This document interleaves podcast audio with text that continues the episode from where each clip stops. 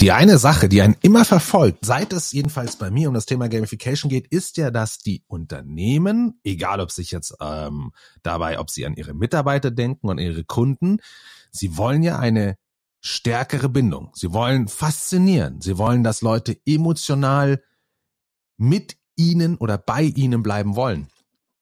Gleichzeitig aber, und das ist so ein bisschen dieser Gedanke dahinter, merkt man diese, nennen wir es mal, boah, Commodification. Also man denkt, man will diesen, diesen, diesen, eigentlich diesen Zyklus durchbrechen, dass man einfach nur irgendwie ein Produkt ist, was man mal kurz nutzt oder dass man halt einfach der Arbeitgeber jetzt gerade in dem Moment ist und dann ist man wieder weg. Also man möchte eigentlich nicht zu dieser Commodity werden. Aber das Spannende ist, dass alles, was dann versucht wird, dagegen zu tun, um Leute weiterhin zu halten oder es irgendwie interessanter zu machen, ist, dass man nach einem Grundprinzip vorangeht, wo es heißt, hey, wir machen es leichter für dich, mit uns zu interagieren. Wir sorgen leichter dafür und schneller auch, dass du ein Erfolgserlebnis hast. Interessanterweise ist das aber genau der Punkt, der zu noch mehr Commodity führt. Denn wenn wir uns mal überlegen, was die Dinge sind, die uns Menschen begeistern und wo wir Zeit und Arbeit reinstecken, sind das die Dinge, die nicht schnell und einfach sind. Das heißt, obwohl die Firmen gerne diesen Zyklus der bleiben wir bei dem Begriff Commodification, ja, dieser Commodity sein, diesen, diesen Race to the Bottom, obwohl die den durchbrechen wollen, setzen sie genau die Werkzeuge ein, die zu noch mehr Commodity führen. Jetzt ist ja das Spannende, okay, was kannst du machen? Die Frage ist also, wie kann man etwas aufbauen, womit niemand anders konkurrieren kann? Weil schneller und leichter kann jeder versuchen, seine Sachen zu machen. Und das tun ja auch alle. Das ist einfach allgegenwärtig. Und das ist auch rational so dieses, wo jeder als erstes hinstrebt. Schaut euch mal die ganzen Landingpages und Webseiten an. Es geht immer um einfacher, schneller, mit noch mehr Hilfe, noch weniger Klicks. Rational gesehen klingt das auch erstmal gut. Aber wie gesagt, es wird dadurch immer mehr dieser Race to the Bottom, um eine Commodity zu werden.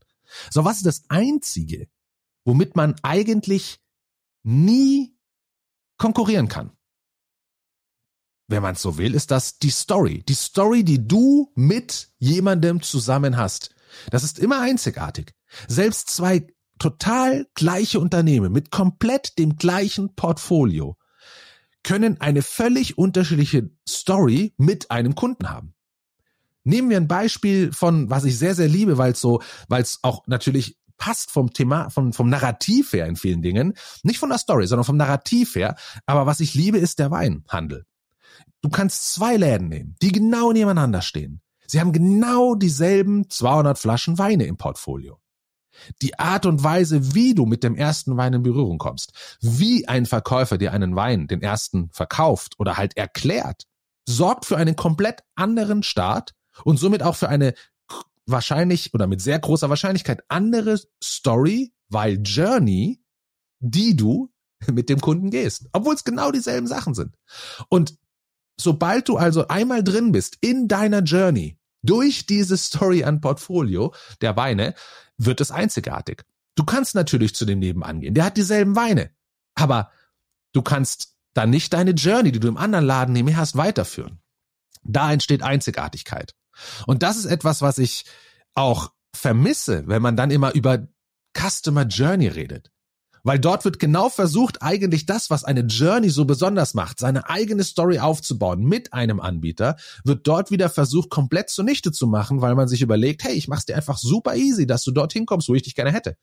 Wir wollen, wir, ähm, man glaubt ja, es geht darum, auch es möglichst smooth alles zu machen. Das klingt auch so gut, aber wie gesagt, smooth, etwas leicht und schnell zu machen, ist der beste und sicherste Weg, zu einer Commodity aus Sicht des Kunden oder des Mitarbeiters zu werden. Ah, der Job ist so leicht, kann jeder machen.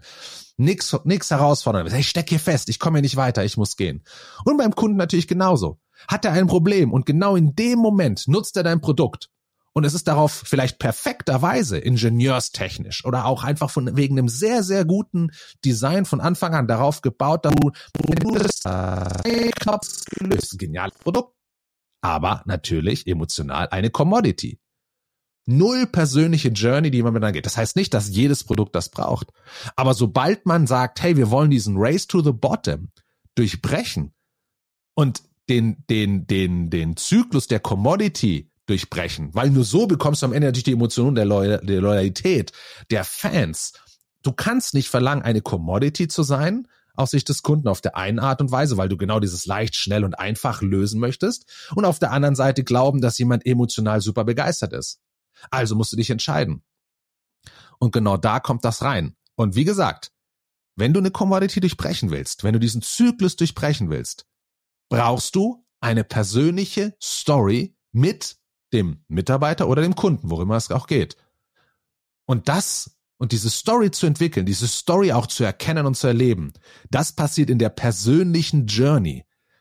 Und damit ist nicht die User Journey gemeint, sondern das, wie jemand sich selber mit einem Produkt weiterentwickelt, wie er es erobert, wie er merkt, zu was ihm das befähigt und wie er besser wird in gewissen Dingen. So viel mal für diese Woche.